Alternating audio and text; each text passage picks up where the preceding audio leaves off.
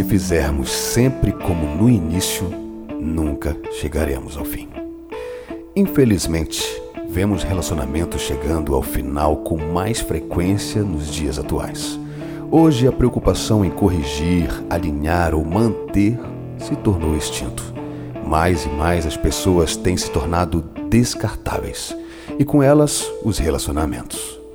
Não querem mais ter um relacionamento e sim uma relação. Buscam pela superficialidade dos sentimentos e não mergulham mais. Preferem molhar os pés quando poderiam apreciar as profundezas. Preferem soltar pipas quando poderiam voar. Esquecem-se que é mais barato entregar flores do que viver um divórcio.